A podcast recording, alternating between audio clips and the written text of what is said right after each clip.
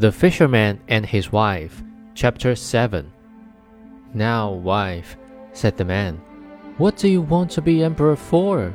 Husband, said she, go and tell the fish I want to be emperor. Oh dear, said the man, he could not do it. I cannot ask him such a thing. There is but one emperor at a time. The fish can't possibly make anyone emperor, indeed, he can't. Now, look here, said the wife. I am king, and you are only my husband. So will you go at once? Go along, for if he was able to make me king, he is able to make me emperor.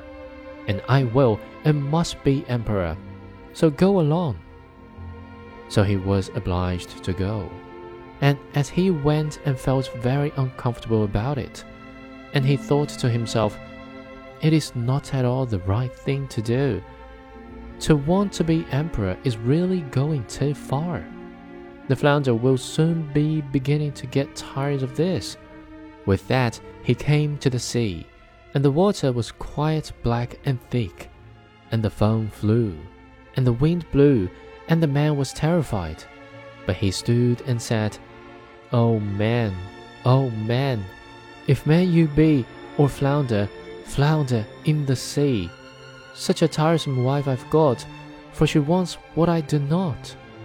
What is it now? said the fish. Oh dear, said the man, my wife wants to be emperor. Go home with you, said the fish. She is emperor already.